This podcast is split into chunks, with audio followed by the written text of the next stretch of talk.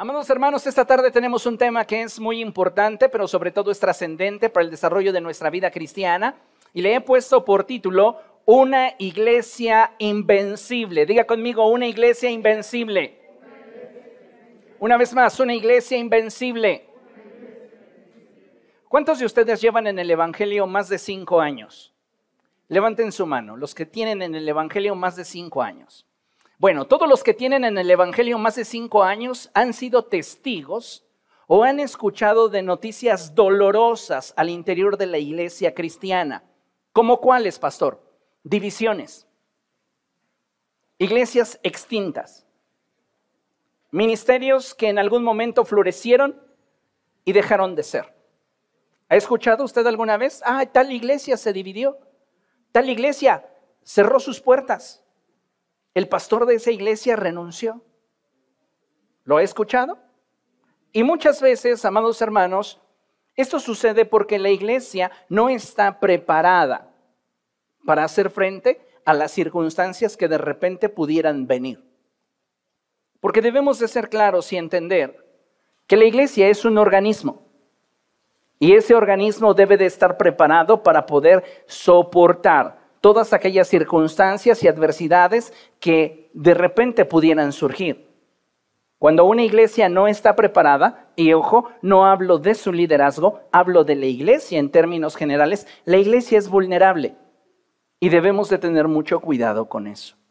Así que es importante que tengamos en cuenta cuál es la visión de Dios para nosotros. Y la visión de Dios para nosotros, la iglesia, es que nos convirtamos en una iglesia invencible. Dígale a la persona que tiene a su lado, Dios desea, que te conviertas en un creyente invencible. Y que al mismo tiempo construyamos una iglesia invencible. Yo le hago esta pregunta, ¿cómo va en ese proceso? ¿Cómo vive usted sus crisis? ¿Cómo enfrenta usted la dificultad? ¿Somos esa clase de creyentes que ante la adversidad se desmoronan? ¿Se debilitan? ¿Se vienen abajo? ¿Se apartan de Dios?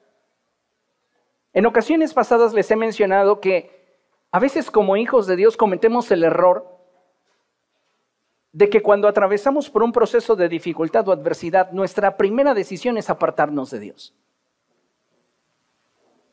Y sabe, creo que hoy más que nunca tenemos que afirmar nuestra convicción en seguir a Cristo.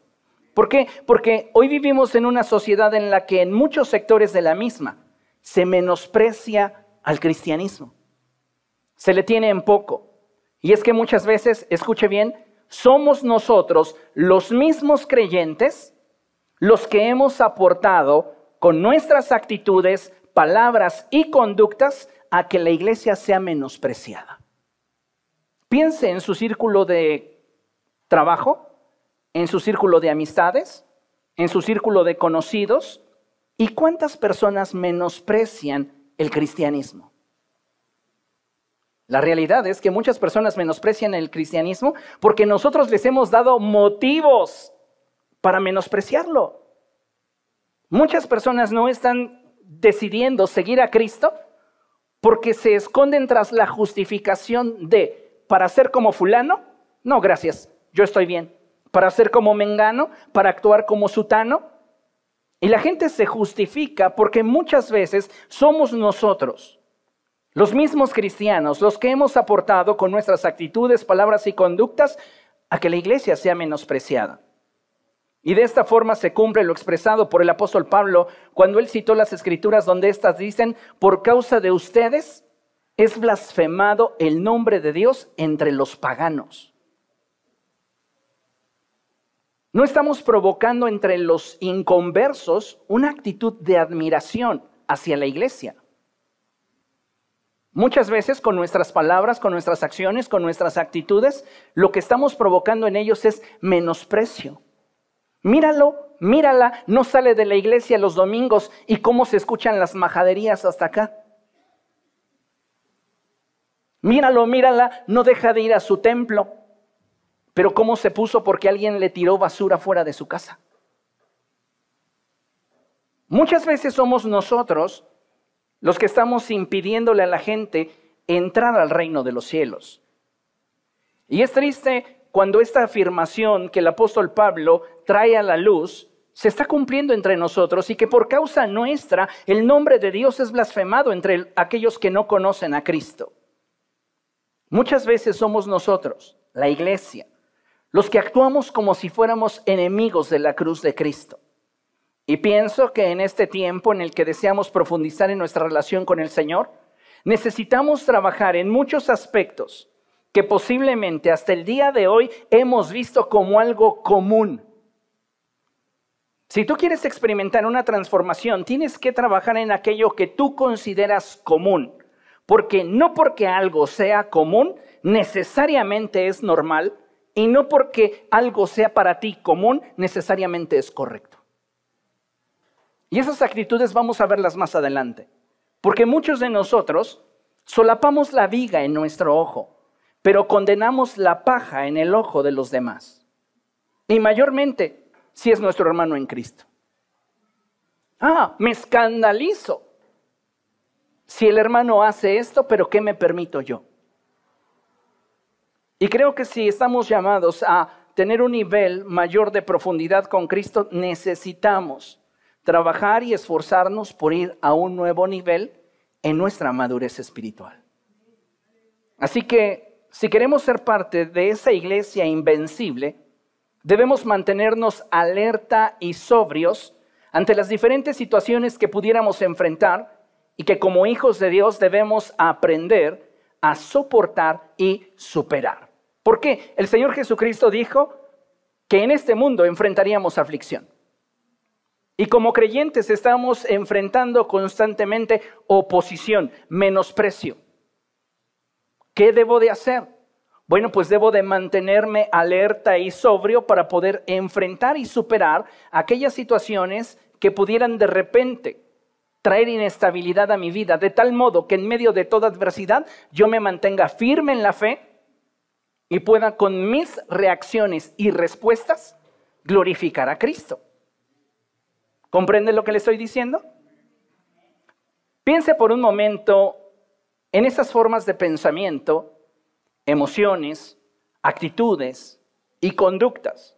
Conductas tanto activas o pasivas, porque debemos de recordar que muchas veces las omisiones también son formas de conducta que hieren que pueden traer una consecuencia negativa a nuestro avance.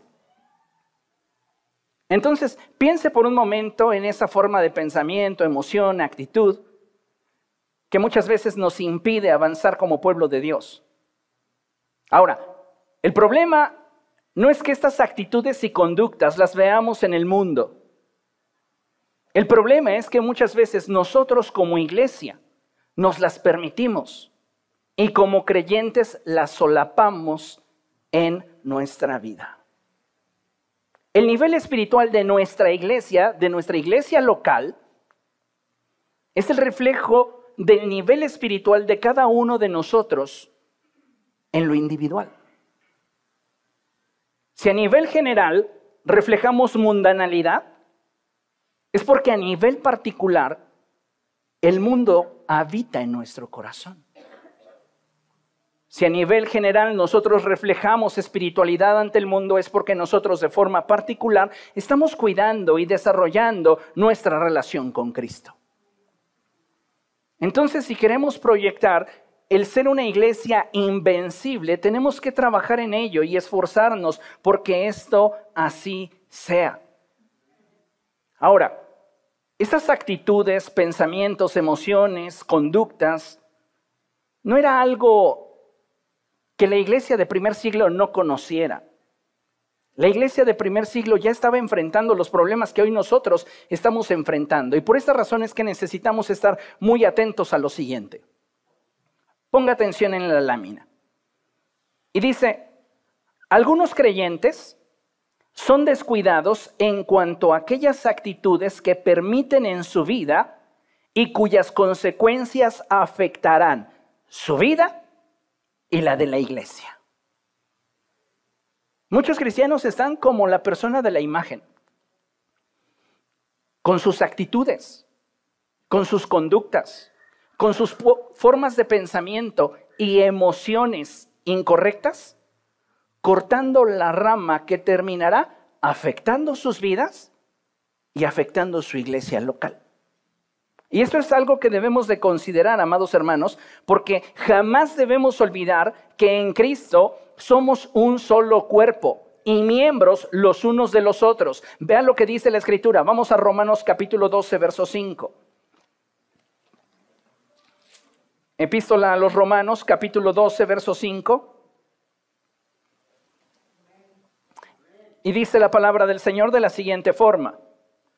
También nosotros, siendo muchos, formamos un solo cuerpo en Cristo y cada miembro está unido a todos los demás. Diga conmigo, cada miembro, está, unido a todos los demás. ¿Qué pasa cuando de repente una persona está perdiendo sensibilidad en alguno de sus miembros?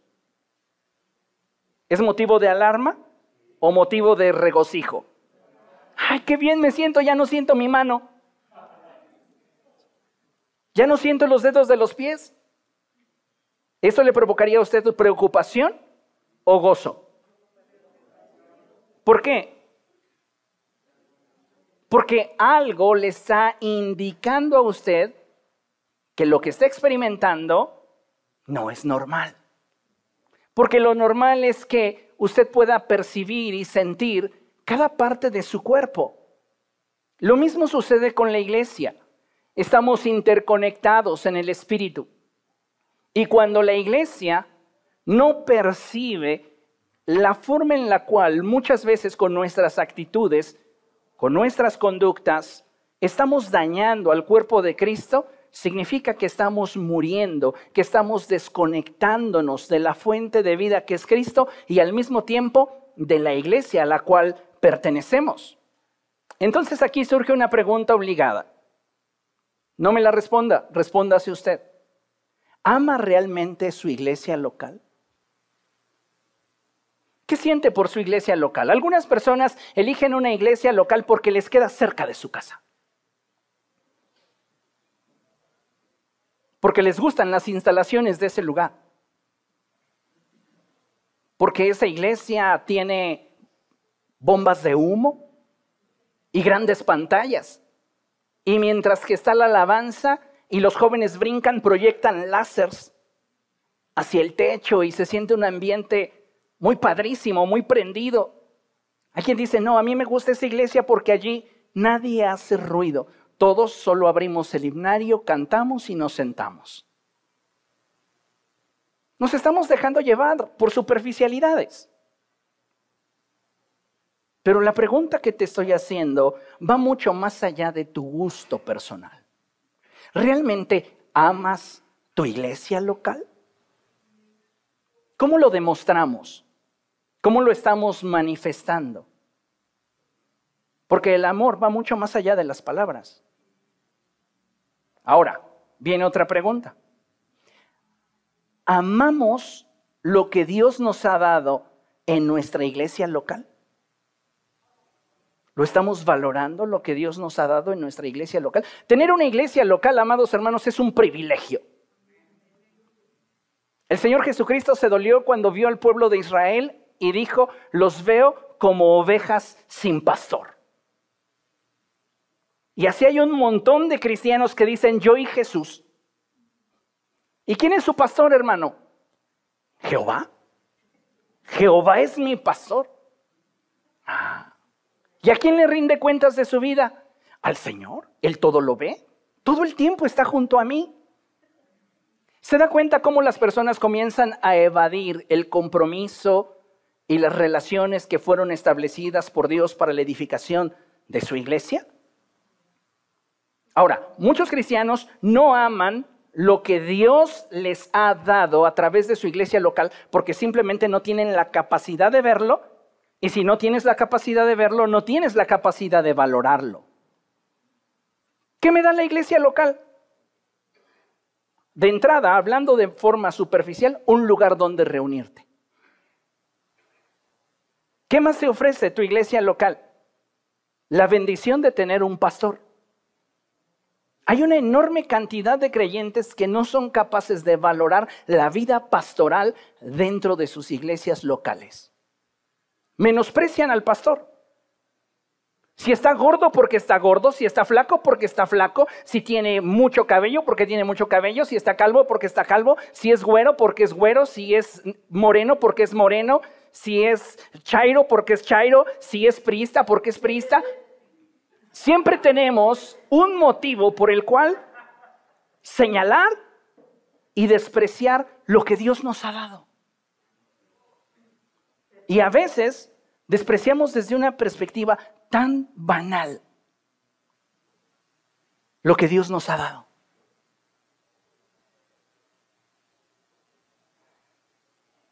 Despreciamos los ministerios que Dios nos ha dado. No damos gracias a Dios porque tenemos un ministerio de alabanza, un ministerio de decanes, un ministerio de intercesión, un ministerio de evangelismo, un ministerio de librería, un ministerio de elaboración de alimentos, un ministerio de enseñanza para niños, adolescentes, jóvenes. Tendemos a minimizar aquello que Dios nos ha dado y muchas veces no somos ni siquiera capaces de verlo. ¿Por qué? Porque todo está centrado en nosotros en lo que yo quiero, en lo que yo deseo, en lo que yo anhelo. Pero no estamos viendo aquello que Dios nos ha dado a través de nuestra iglesia local. Por eso es de suma importancia que entendamos que todo lo que hagamos o dejemos de hacer tendrá un impacto positivo o negativo en el avance de nuestra iglesia, en relación a los propósitos de Dios. Y mire, le voy a revelar un misterio. Ponga mucha atención.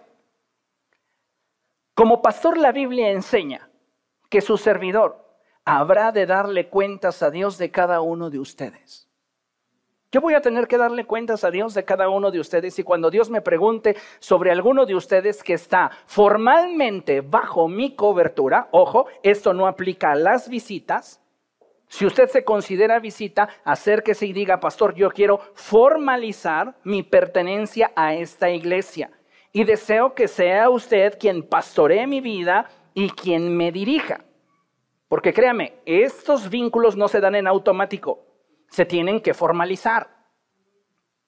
No podemos actuar como aquel niño de primaria diciendo, es que la niña güerita es mi novia, pero ella no sabe. Es que es mi pastor, pero no lo he formalizado, yo solo asisto y pues ya hay que me cuente entre las ovejas. No es así los vínculos se formalizan. ¿Comprende esto? Entonces, es importante que usted tenga presente esto para que podamos avanzar en un mismo sentir. Necesitamos entender que todo lo que hagamos, sea bueno o negativo, va a afectar el propósito de Dios para la iglesia. Y que yo como pastor voy a rendirle cuentas a Dios de cada uno de ustedes que de manera formal vive bajo mi cobertura. ¿De qué forma le voy a dar cuentas a Dios? Bueno, de la forma en la cual les enseñé, los aconsejé, los dirigí. Pero todos y cada uno de nosotros habremos de darle cuentas de la forma en la cual edificamos o destruimos su iglesia. ¿Usted consideraría normal que una persona viniera y comenzara a lastimar o romper el mobiliario que tenemos? Que alguien de repente dijera, ay pastor, a mí me da mucho gusto el poder estar en la iglesia, hágame parte del grupo de alabanza. Sí, hermanito, claro, usted puede ser parte de la alabanza y cuando llegue la persona empiece ahí con su zapato a golpear la columna y el tacón hasta que lo despostille y lo rompa y ¿Le parecería a usted normal? Muchos de nosotros estamos actuando así. Y no en el plano físico, sino en el plano espiritual. Porque no estamos sumando ni valorando lo que Dios nos ha dado.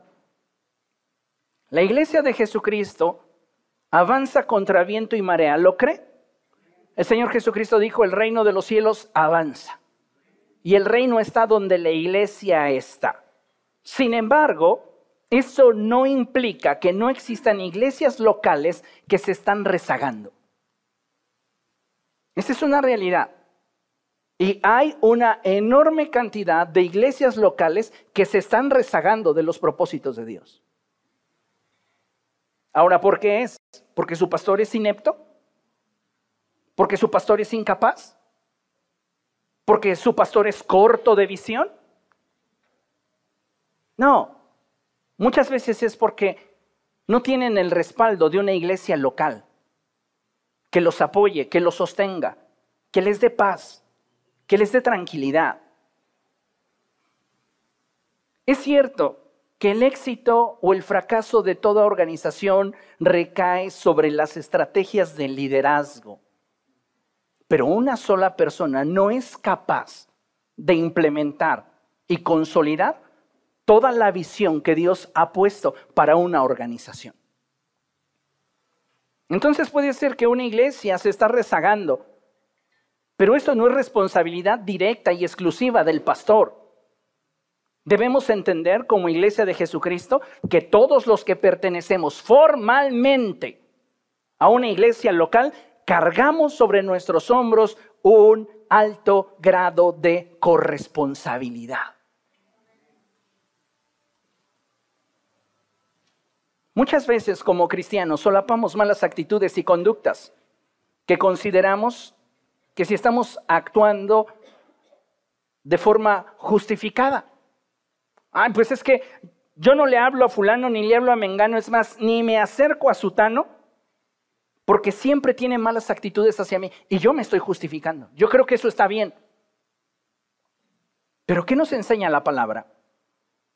¿Qué es lo que nos enseña Cristo con su ejemplo? Muchas veces nos olvidamos que la vida en Cristo es una vida donde ya no vivo yo, mas Cristo vive en mí. Si tu vida cristiana no refleja el que Cristo es quien vive a través de ti, tu vida cristiana no es cristiana, es tuya. Eres un cristiano piratita. Made in donde vives, Chalco. Cristiano made in Chalco. Cristiano made in Ecatepec. Imagínense. No deberíamos tener un cristianismo basado en el carácter y en la naturaleza de Cristo. Eso es lo que el apóstol Pablo expresa cuando dice que él está unido a Cristo que Él está juntamente con Cristo crucificado y ya no vive Él, mas Cristo vive a través de Él. Si nosotros tuviéramos claro esto, no solaparíamos actitudes, emociones y formas de pensamiento que son contrarias a la vida y naturaleza de Cristo. Algunos cristianos dicen, bueno, es que la gente en realidad me exaspera y me bajo de la cruz. Imagínense cuántas veces tentaron a Jesús diciéndole, si eres tú el Hijo de Dios, baja de esa cruz. Y él permaneció allí por causa del propósito de Dios. ¿Quién te crees tú como para estarte bajando de la cruz? Al rato me vuelvo a subir.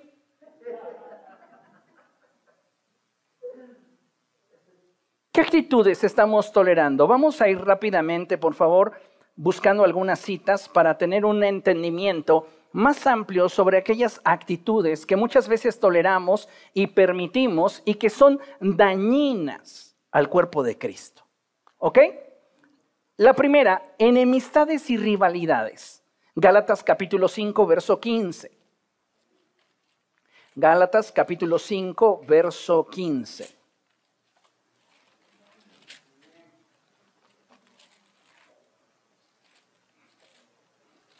¿Lo tiene?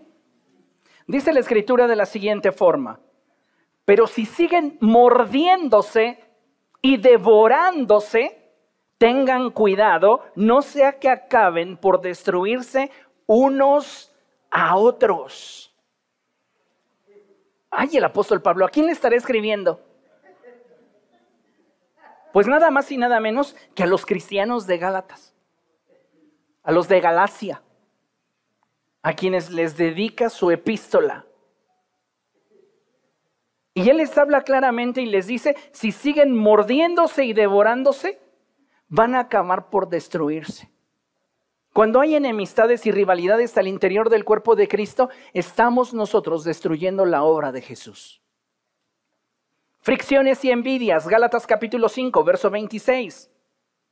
Dice la palabra del Señor, no dejemos que la vanidad nos lleve a irritarnos y a envidiarnos unos a otros. La vanidad. El querer destacar, el querer brillar por encima de los demás. Hay personas que se te van a acercar y jamás van a reconocer algo bueno en ti. Se te van a acercar para decirte, hoy qué mal te combinaste. Pareces caja fuerte. Y en lugar de que tengan una visión mucho más amplia y poder valorar y reconocer lo bueno que se ha hecho, solo señalan lo que a su parecer falta. Inmadurez mostrada a través de los celos y las contiendas. Primera los Corintios capítulo 3, verso 3. Dice la palabra de Dios, pues aún son inmaduros, mientras haya entre ustedes celos y contiendas, ¿no serán inmaduros? ¿Acaso no se están comportando según criterios meramente humanos? El apóstol Pablo le dice, si algo afecta a su desarrollo espiritual y les impide alcanzar la madurez, es que ustedes tengan pleitos y sientan celos unos de otros. ¿Qué otra cosa nos puede estar afectando? Los desacuerdos. Filipenses capítulo 4, verso 2. Dice la palabra del Señor, el apóstol Pablo escribiéndole a los habitantes de Filipo y les dice a la iglesia, ruego a Evodia y también a Sintique, ¿qué? Que se pongan de acuerdo en el Señor. Son dos excelentes mujeres, pero juntas no dan una. Usted trabajando con quién no la haría. tiene mucho que cambiar. Usted.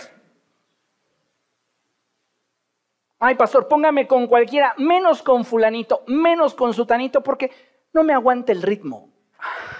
¿En serio?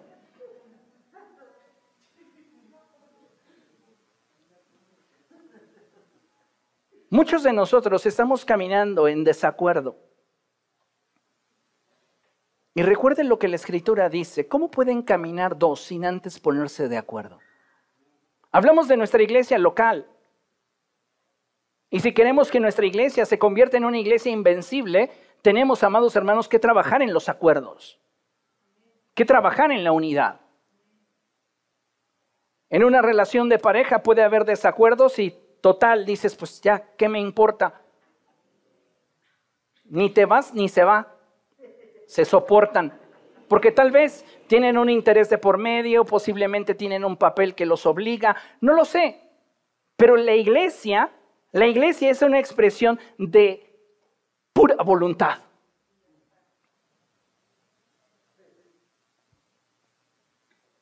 Tenemos que trabajar en los acuerdos. Y por eso el apóstol dice, les ruego a Evodia y a Sintique que se pongan de acuerdo es por la causa de Cristo, es por su iglesia local. He platicado con algunos líderes y decir, ¿y por qué no combinas a estos dos hermanos? No, no se llevan bien. Serían una bala, eh, pero no se tragan. ¿Dentro de la iglesia? dentro del cuerpo de Cristo? A veces actuamos como el apóstol Juan cuando rechazan a Jesús los samaritanos. Y él dice, ¿quieres que oremos para que haga descender fuego del cielo y los consuma? Y Jesús no duda de que lo pueda hacer porque le ha dado autoridad para hacerlo, pero lo reprende diciéndole, ¿no has aprendido nada? Jesús se lo dice de una forma más elegante y le dice, ¿no sabéis de qué espíritu sois? Pero yo se los digo en una traducción del siglo XXI, ¿no has aprendido nada? O sea, como para que a estas alturas todavía estés esperando que la justicia de Dios caiga sobre tu hermano.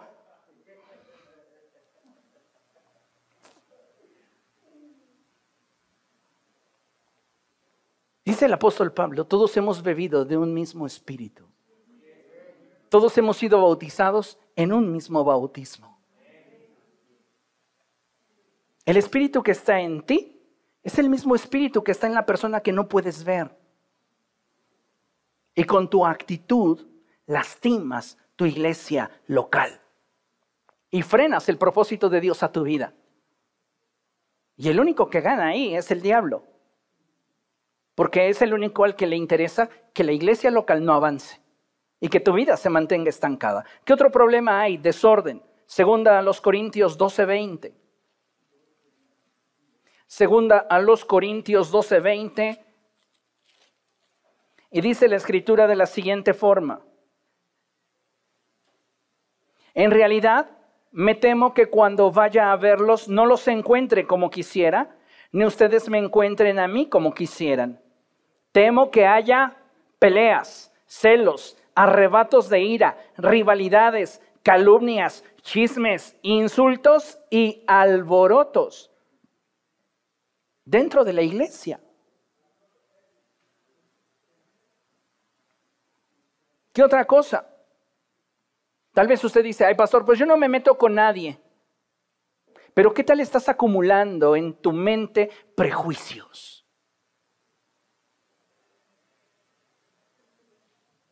Yo por eso voy, me siento, me levanto y adiós. Con nadie me relaciono para no estar en chismes. ¿Sabes que tu actitud está lastimando e hiriendo la iglesia de Cristo? Porque, permítanme y con mucho respeto voy a decirlo, te comportas como un parásito que solo se alimenta de su anfitrión. Un, parásito no tiene responsabilidad con el organismo del cual se alimenta.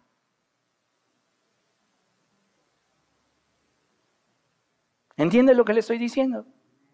Deseo que usted no tome esa actitud. Porque esa actitud de yo llego, escucho, me levanto y me voy es la actitud de un parásito. Usted debería de tener proactividad. ¿Para qué? Para involucrarse con el organismo que le está alimentando. De eso se trata la iglesia. No es simplemente venir y recibir. Si esa es la enseñanza que usted le dieron, déjeme decirle, le enseñaron mal. Porque tenemos responsabilidad para con la iglesia. Ahora, ¿por qué muchas veces no nos conectamos con la iglesia? No nos conectamos con el pastor, no nos conectamos con los líderes de la iglesia porque estamos llenos de prejuicios. Vean lo que dice, segundo a los Corintios capítulo 11, verso 3. Y dice el apóstol Pablo, pero me temo que así como la serpiente con su astucia engañó a Eva, los pensamientos de ustedes sean desviados de un compromiso puro y sincero con Cristo. Ser y hacer iglesia tiene que ver directamente con Cristo. Si nosotros, amados hermanos, no tenemos a Cristo como el eje de nuestra vida, ser y hacer iglesia será algo muy difícil.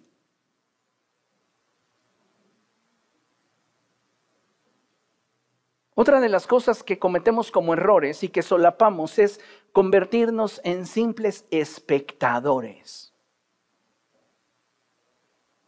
Y decimos, pues es que yo no me involucro porque ya todas las áreas están suplidas. ¿Y quién te lo dijo a ti? Que estén organizadas es diferente. Pero hay muchas áreas de necesidad. El problema es que muchos de nosotros nos conformamos con ser espectadores. Y un espectador no está participando de la edificación. ¿Por qué? Porque su actitud es más bien una actitud pasiva ante lo que el cuerpo de Cristo debe de hacer. Santiago capítulo 4, verso 17. El apóstol Santiago escribe y él dice algo que es muy interesante. Santiago capítulo 4, verso 17, y dice así la escritura, así que comete pecado todo el que sabe hacer el bien y no lo hace. Si tú eres simplemente un observador, estás pecando en contra del cuerpo de Cristo. Te estás comportando como enemigo de la cruz de Cristo. Ahora, escuche bien esto. Todo cristiano que no está sumando a la vida de su iglesia local es un creyente que no ha entendido el valor de lo que Dios en su gracia le está permitiendo participar. Si tú no estás participando de las labores y de los trabajos de tu iglesia local, es porque no te ha llegado la idea, el entendimiento, la revelación, la iluminación de que el pertenecer a una iglesia local es un regalo de Dios. Es un regalo de Dios el poder tener un lugar donde nos congreguemos, el poder tener gente que nos sirva, el poder servir, el poder tener compromisos de reciprocidad. Y a veces, amados hermanos, vemos más a la iglesia como un club donde me voy a distraer los fines de semana. Para edificar el cuerpo de Cristo, que es la iglesia, tenemos que ser sabios, pero sabios según Dios, no nosotros. Vea lo que dice la escritura. En Santiago capítulo 3, verso del 13 al 15, dice la palabra del Señor así. ¿Quién es sabio y entendido entre ustedes? Que lo demuestre con su buena conducta, mediante obras hechas con la humildad que le da su sabiduría. ¿Eres sabio y entendido? Demuéstralo. ¿Cómo? ¿Con palabras? No, dice, con obras hechas con la humildad que le da su sabiduría. Pero si ustedes tienen envidias amargas y rivalidades, ¿dónde? En el corazón, dejen de presumir y de faltar a la verdad. Esa no es la sabiduría que desciende del cielo, sino que es terrenal, puramente humana y diabólica. Una persona que no está edificando a su iglesia local y que no está valorando todo lo que Dios le da a través de su iglesia, es una persona que está permítame la expresión, siendo influenciada por demonios para no tener un avance espiritual en su vida personal. Ah, yo pensé, pastor, que solo las personas que iban a las cantinas estaban influenciadas. No, también los que llegan a la iglesia y no participan. Esa es una realidad. Nos conformamos con ser espectadores, con llegar y alimentarnos, con no involucrarnos, con no participar, con no edificar. Y eso es algo, amados hermanos, que no glorifica al cielo.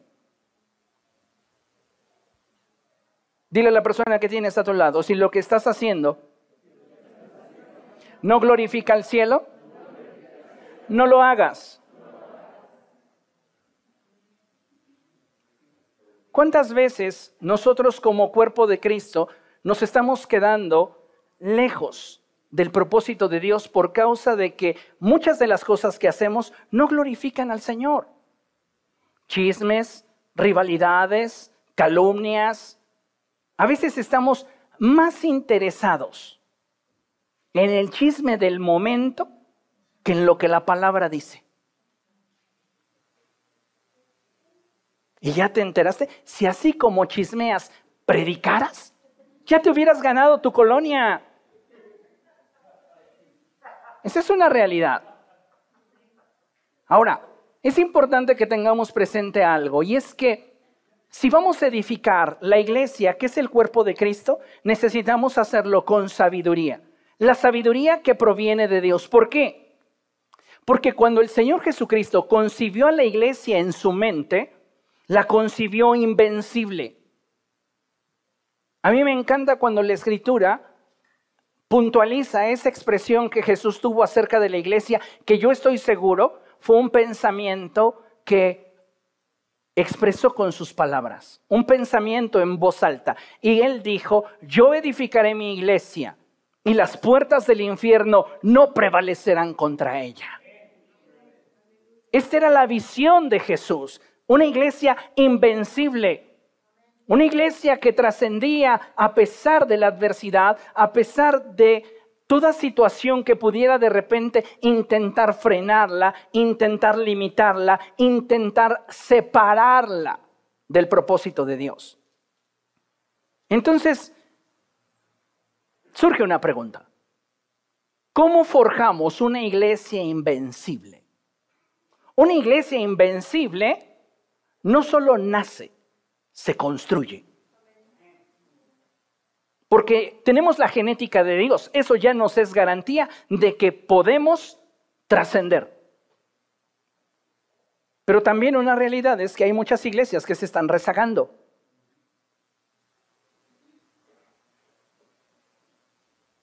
Entonces, ¿cómo forjo una iglesia invencible? Vamos a leer la lámina con muchísima atención, por favor, y dice, todo aquello que queramos que sea consolidado en nuestra iglesia local requerirá de nuestro compromiso, constancia y participación. Diga conmigo, compromiso, constancia y participación. Compromiso, constancia y participación. Compromiso, constancia y participación. No basta con decir yo estoy comprometido cuando somos esporádicos. Un día sí, otro día no. No podemos decir que nosotros somos comprometidos cuando no estamos participando. ¿Comprende lo que le estoy diciendo? Y participar, amados hermanos, se extiende a toda actividad dentro de nuestra iglesia local. A veces hay actividades que son pequeñitas, que solo requieren de un poquito de voluntad. Vamos a hacer una rifa en la librería, vamos a rifar una Biblia. Ah, yo ya tengo la mía, deshojándose, sin libros completos. Ah, es que esta tiene la mitad del Antiguo Testamento y tiene pues como dos epístolas. Me consta que hay creyentes que tienen más de una Biblia y siempre participan. ¿Por qué? porque su visión es edificar, no es ganarse una Biblia. Hay personas que teniendo alimento en su casa participan del talento. No porque sea un superguisado que jamás en su vida hayan probado o porque sea la ganga del día. Es porque su visión los hace parte de.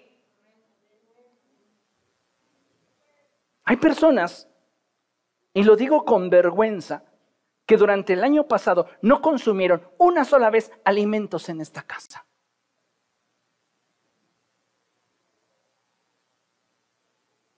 No lo hacemos por alimentarnos materialmente, físicamente. Lo hacemos por participar del propósito que Dios tiene para la iglesia local. ¿Cuántas veces el año pasado usted se dispuso a hacer la limpieza de este auditorio? ¿Cuántas veces durante el año pasado usted se dispuso a hacer una ofrenda especial para que la iglesia pudiera sufragar sus gastos? ¿Cuántas veces el año pasado usted, sabiendo que debía diezmar, no diezmó? ¿Cuántas veces, sabiendo que había necesidad en torno a usted, usted simplemente dijo, voy a orar por ti.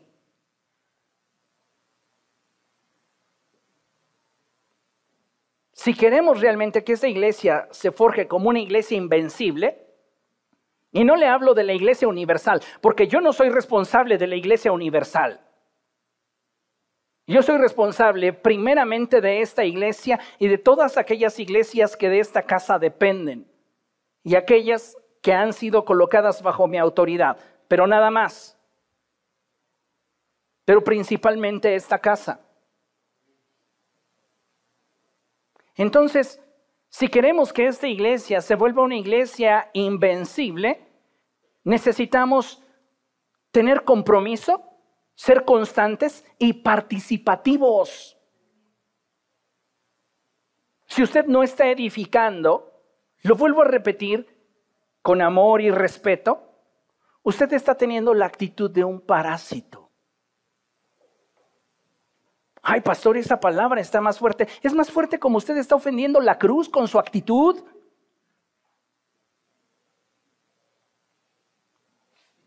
Su actitud es mucho más grosera porque está menospreciando la sangre del Hijo de Dios que fue derramada por usted. ¿Usted se considera tan la última Coca-Cola del desierto? Que piensa que su iglesia local no merece el que usted se involucre, el que usted ensucie sus manos, el que usted termine sudando por causa de la obra de Dios.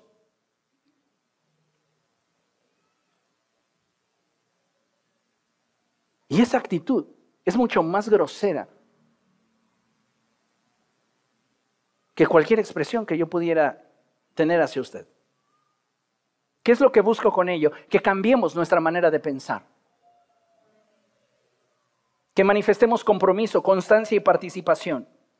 Ahora, para que esa constancia, ese compromiso y participación tenga eco en la vida de nuestra iglesia, debemos manifestar actitudes propias de gente que entiende cuál es su identidad en Cristo. ¿Quién eres en Cristo? Lo primero que la Biblia me trae a mi mente es que somos reyes. El apóstol Pedro lo dice de esta manera, ustedes son un real sacerdocio. El Señor Jesucristo nos enseña en Apocalipsis que, en Apocalipsis que somos un reino. Somos reyes. Somos personas que tienen una identidad basada en aquel que nos la ha dado, quien es Cristo. Y como rey, mi actitud debería reflejar mi identidad y yo debería en todo lo que hago plasmar amor. Diga conmigo amor, generosidad, puntualidad. Ay, pastor, oye, qué tarde. No estoy hablando de esa puntualidad. Las cosas se dan cuando se necesitan, no antes, no después. Esa es puntualidad, es asertividad en la acción. Tenemos que ser asertivos. Y si estamos hablando de edificar la iglesia de Cristo, que es nuestra iglesia local, necesitamos ser puntuales.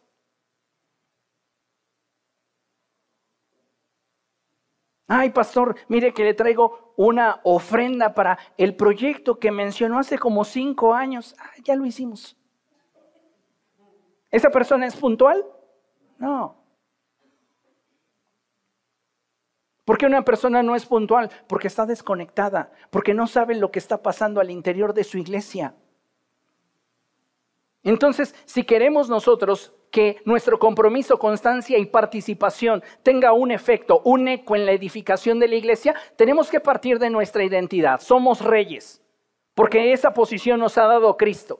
Y como reyes, todo lo que yo haga tiene que reflejar esa identidad y es amor, generosidad, puntualidad, espontaneidad y sacrificio. ¿Por qué el apóstol Pablo utiliza esa expresión de cada uno de como propuso en su corazón? Ah, pues porque es voluntario. Sí, pero eso es quedarnos en el texto de forma muy superficial y egoísta. Cuando Él dice cada uno de como propuso en su corazón, Él está apuntando a la espontaneidad que te da la alegría de participar en algo que edifique el reino. Cuando tú eres espontáneo, eres muy generoso. Cuando te sientes obligado a hacer algo, hasta dar lo mínimo te cuesta. Entonces, lo que debe de caracterizar nuestro servicio y nuestro involucramiento en la obra de Dios debe de ser el amor, la generosidad, la puntualidad, la espontaneidad y el sacrificio. ¿Por qué? Porque me sé rey. Esa es mi identidad en Cristo. Y porque quiero que a través de mis acciones yo pueda sumar a la iglesia de Cristo a través de mi compromiso, constancia y participación. Y todo eso debe de estar siendo orientado hacia una unidad sólida. Diga conmigo, unidad. Podemos estar en este lugar juntos, pero eso no significa que estemos unidos. Uno de los secretos para que como iglesia podamos ser invencibles está claramente expresado en las escrituras. Y este principio lo podemos observar en varias expresiones bíblicas. El primero de ellos, el primer ejemplo es la Torre de Babel. Usted recordará Génesis capítulo 11, dice la escritura que todos hablaban un solo idioma y ellos pretendían construir una torre que llegara hasta el cielo.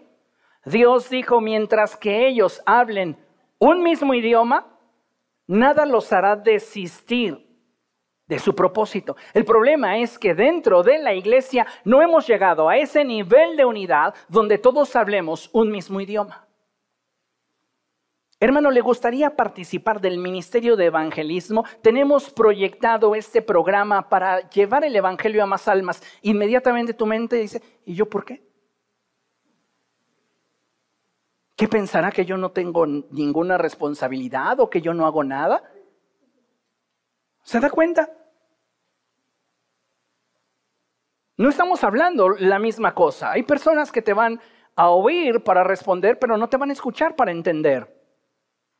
Y dentro de la iglesia de Jesucristo es necesario que tomemos la decisión, porque es una decisión de hablar un mismo lenguaje. Por la causa de Cristo, por la edificación de nuestra iglesia local. Otro ejemplo, la escritura dice que uno puede ser vencido y dos pueden resistir. Y cuando involucras a Dios en esa unidad al interior del cuerpo de Cristo, te vuelves invencible. El Señor Jesucristo en el Evangelio de Juan expresa en su oración por la iglesia, Padre, que sean uno para que el mundo crea que tú me has enviado.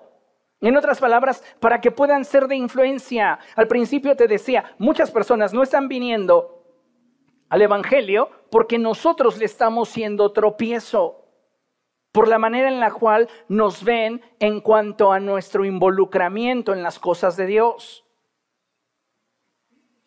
Pues si él o ella que dicen conocer a aquel que dio su vida por ellos y no se compromete, no, eso no me resulta atractivo.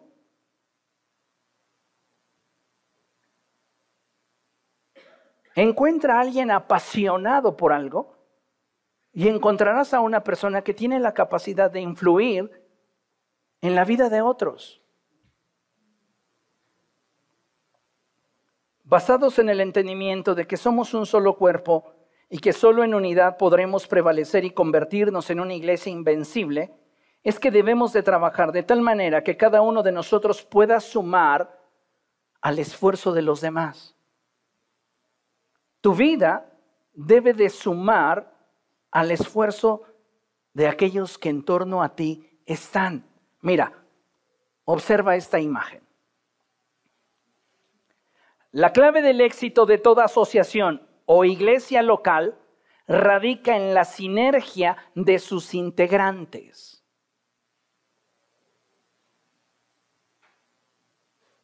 Si cada uno de nosotros pusiera sus dones, sus talentos, sus habilidades, sus capacidades para la edificación de la iglesia y lo hiciera con la actitud de compromiso, de participación. Créame que lo que entre nosotros se produciría sería un efecto que generaría la ley de la sinergia de uno más uno igual a tres. ¿Por qué? Porque cuando hay sinergia, cuando hay una misma visión, cuando hay un mismo propósito, cuando hay un mismo lenguaje, entonces los resultados superan lo que de forma individual podríamos sumar.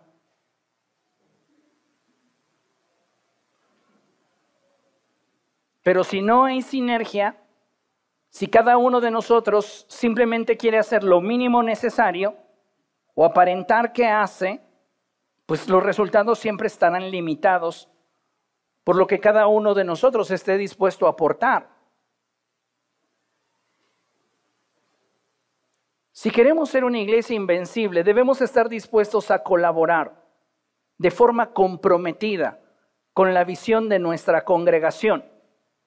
Si es que realmente amamos nuestra iglesia local y todo lo que con la iglesia Dios nos ha dado, nuestra actitud debe cambiar.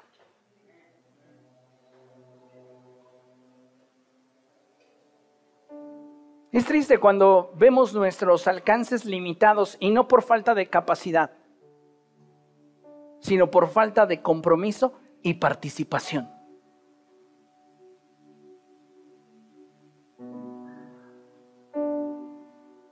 He hablado con las hermanas que elaboran alimentos y le pongo el ejemplo.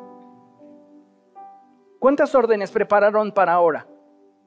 Me responden, 15. Si somos cerca de 80. Sí, pero es que los demás no compran.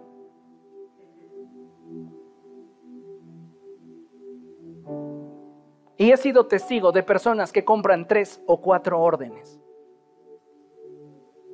Y no están en plan de engorda.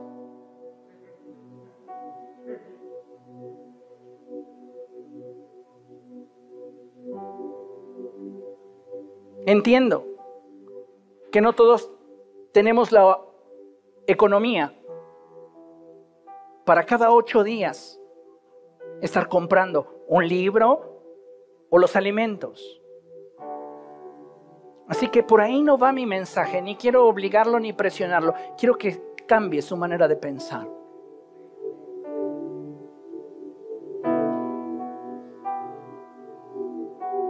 Se trata de ser participativos, no de ser observadores. Se trata de sumar, no de consumir. Si queremos ser una iglesia invencible, amados hermanos, tenemos que forjarla. Y una iglesia invencible se forja en nuestro compromiso, en nuestra constancia, en nuestra participación haciendo las cosas con amor, con generosidad, con puntualidad, siendo espontáneos y sacrificándonos. ¿Cuántas veces usted se sacrificó por alguna actividad escolar? ¿Alguna vez usted no durmió por una actividad escolar?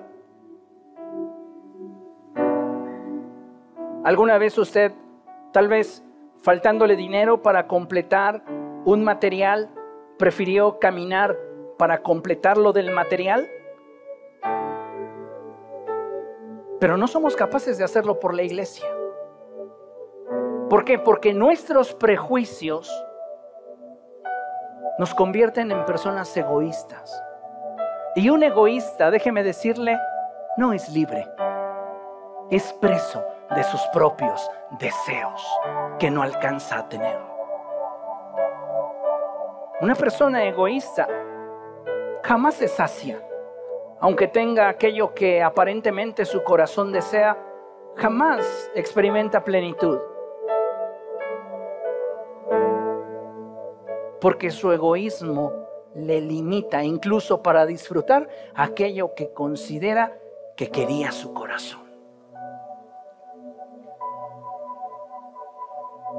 ¿Hay cosas que cambiar entre nosotros? Sí, muchas.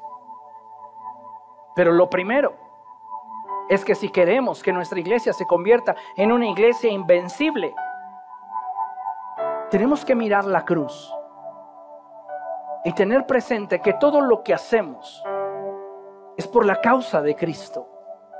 Y si tengo que cambiar mi actitud hacia aquellas personas que han actuado mal conmigo, lo haré por la causa de Cristo, no porque sea una persona que se deje pisotear por cualquiera. Es que, pastor, ¿dónde está mi dignidad? En la cruz.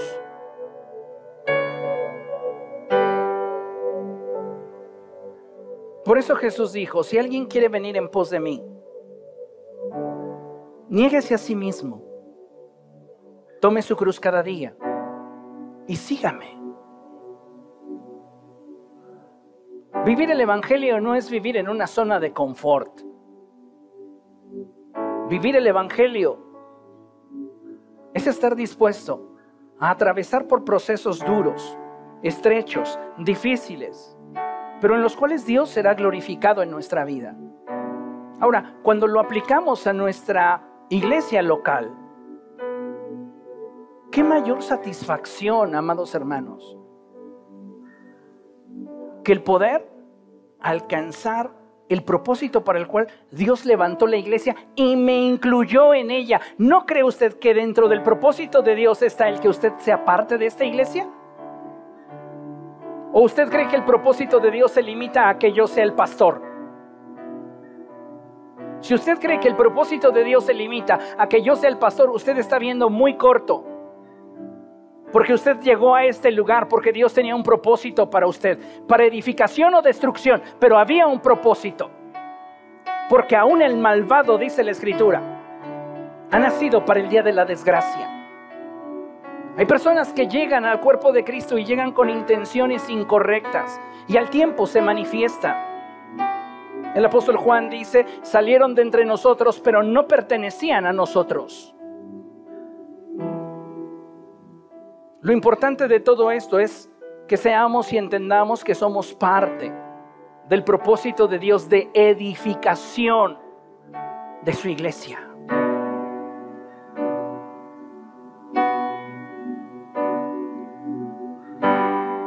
Cambiemos nuestra actitud. Sumemos, aportemos, apoyemos, respaldemos, participemos.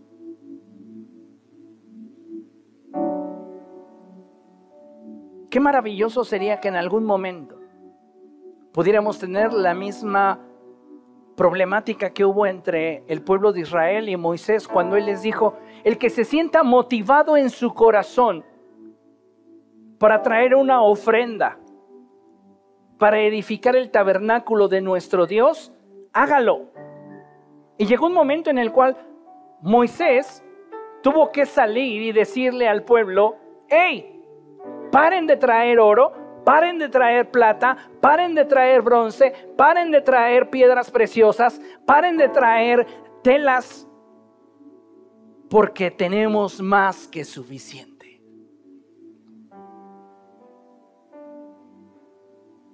Eso se logra con espontaneidad,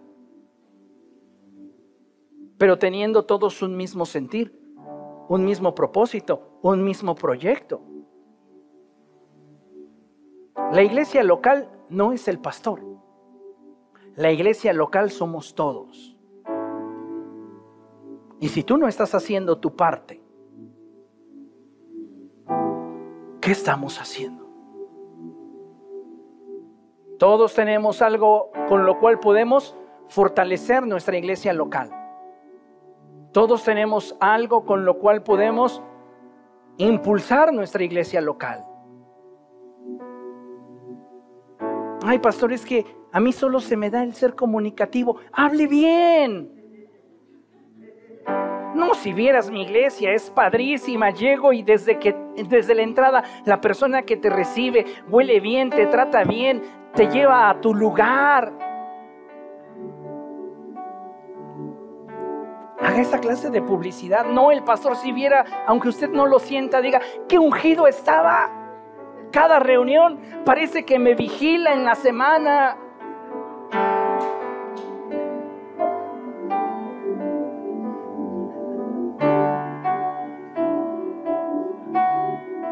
Hable bien. Puede usted sumar. Nadie, escuche esto, nadie en el reino de los cielos, nadie que pertenezca al reino de los cielos tiene poco. Nadie. Si usted considera que lo que tiene es demasiado poco, usted no está adentro del reino de los cielos. Porque aquel joven de los panes y los peces nunca vio que lo que tenía era poco, siempre vio el potencial de aquello que tenía a través de Jesús. La mujer de las dos blancas nunca vio que lo que tenía era poco y se lo reservó para sí misma. Sabía que eso a los ojos de Jesús sería mucho más de lo que otros pudieran ofrecer cuando lo que ofrecen es lo que les sobra.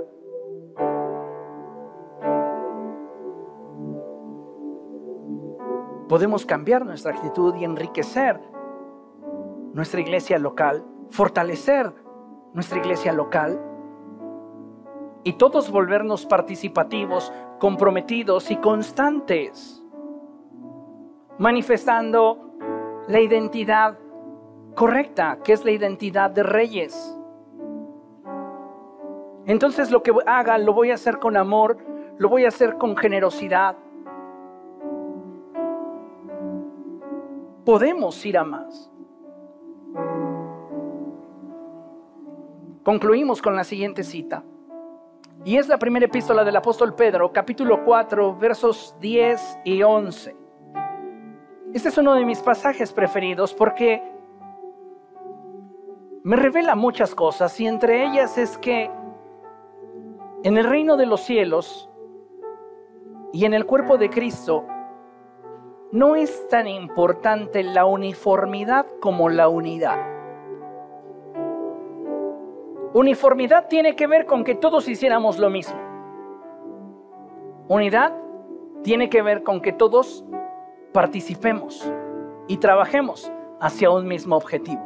Cada uno desde su trinchera, cada uno desde sus dones, cada uno desde sus talentos, cada uno desde sus capacidades, pero todos moviéndonos hacia una misma dirección.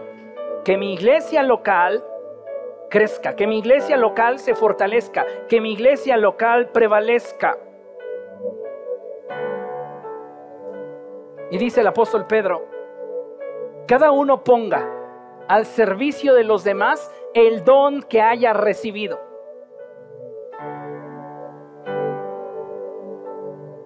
Usted ha recibido algo de parte de Dios. Por eso le decía que quien está en el reino de los cielos jamás tiene poco. ¿Qué recibiste de parte de Dios? Cada uno ponga al servicio de los demás el don que haya recibido, administrando fielmente la gracia de Dios en sus diversas formas. El que habla, hágalo como quien expresa las palabras mismas de Dios el que presta algún servicio, hágalo como quien tiene el poder de Dios. Así, Dios será en todo alabado por medio de Jesucristo, a quien sea la gloria y el poder por los siglos de los siglos. Amén. ¿Cuál es el propósito de que aprendamos a hacer iglesia? Que Dios sea en todo alabado por medio de Jesucristo. Entonces la gente dirá, esa iglesia no tiene un gran auditorio, pero tiene una gran congregación. ¿Entiende la diferencia? No necesitamos tener instalaciones muy grandes, aunque lo deseamos.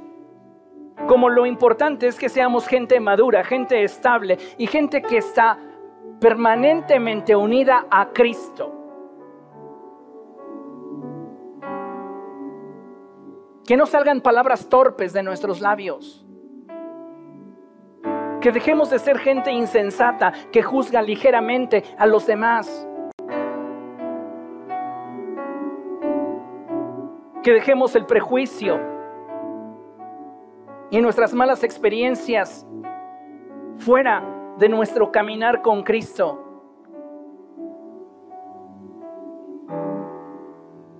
Que amemos la cruz Amemos nuestra iglesia y valoremos lo que a través de nuestra iglesia local Dios nos ha dado.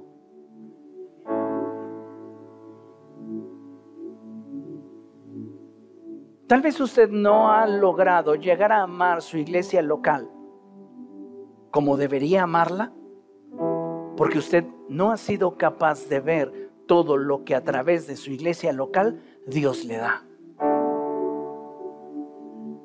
Usted solo ve lo que considera que debería recibir y no recibe. Y por eso hay menosprecio. Por eso hay actitudes que lejos de sumar, restan. Cuando usted se enfoca en lo que no ha recibido, en lo que no tiene, menosprecia lo que tiene. Y usted no tiene la capacidad para poder valorar. Debemos convertirnos en una iglesia invencible. Y una iglesia invencible parte del que usted como creyente se vuelva invencible. Y lo único que nos hará ser invencibles ante los embates del mundo es mantenernos unidos a Cristo. ¿Comprende? Póngase de pie, por favor, vamos a dar gracias a Dios.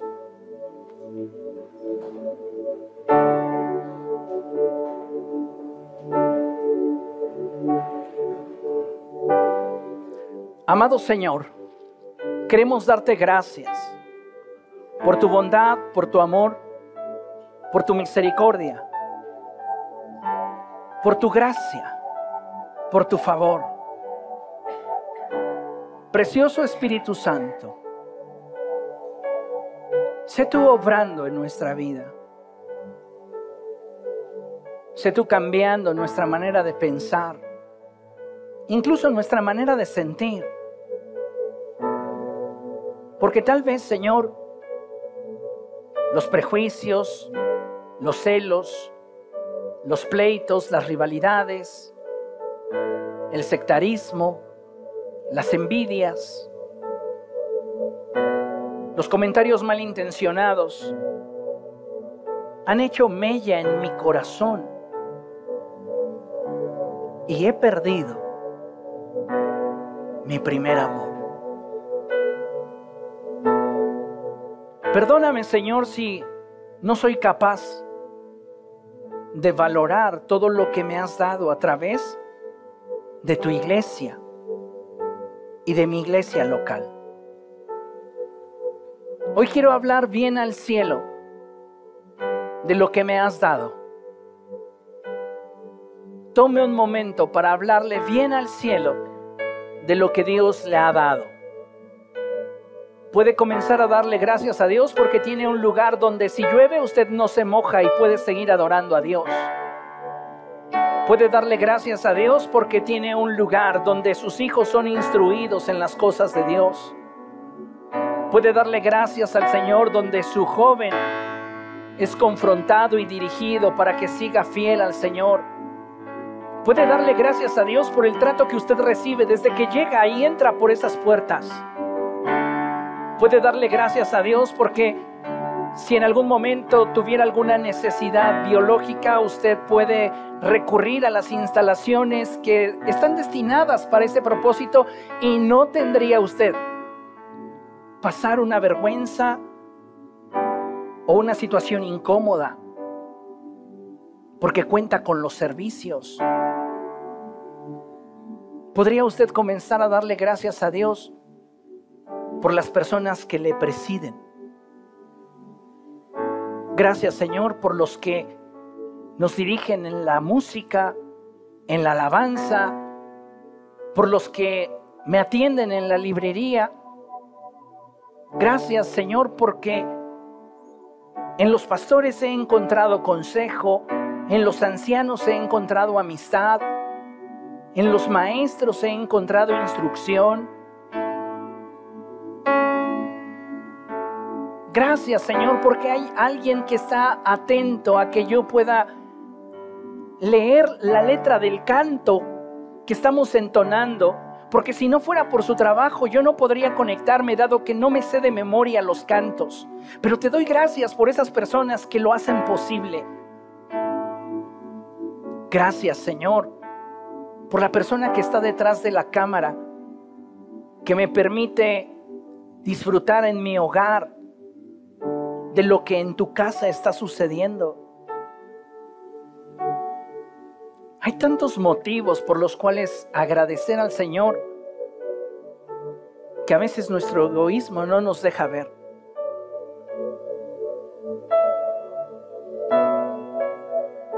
Agradecele al Señor aquello que Él te ha dado.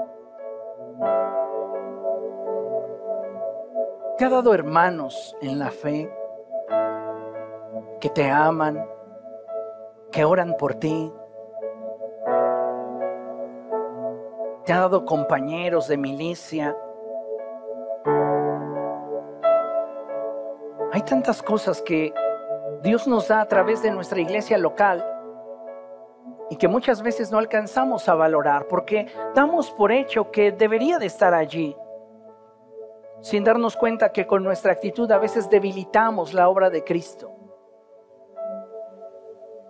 Hay personas que piensan, bueno, si mi iglesia local cierra, tengo una unas calles más adelante de mi casa.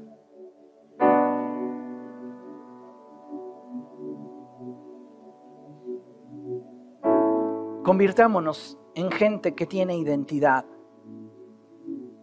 y que siente aprecio por lo que Dios le ha dado. Valoremos la obra de la cruz y sumemos a nuestra iglesia local para que sea invencible.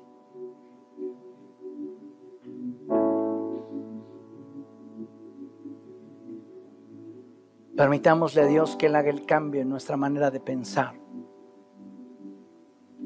y que todos podamos movernos en unidad. Padre, gracias. Gracias por permitirnos ser parte del cuerpo de Cristo. Ayúdanos para que podamos edificar, para que se cumpla en nosotros la palabra y podamos ser esa parte que construye, que suma, que fortalece, que vigoriza. Usa mi vida para llevar a un nuevo nivel mi iglesia.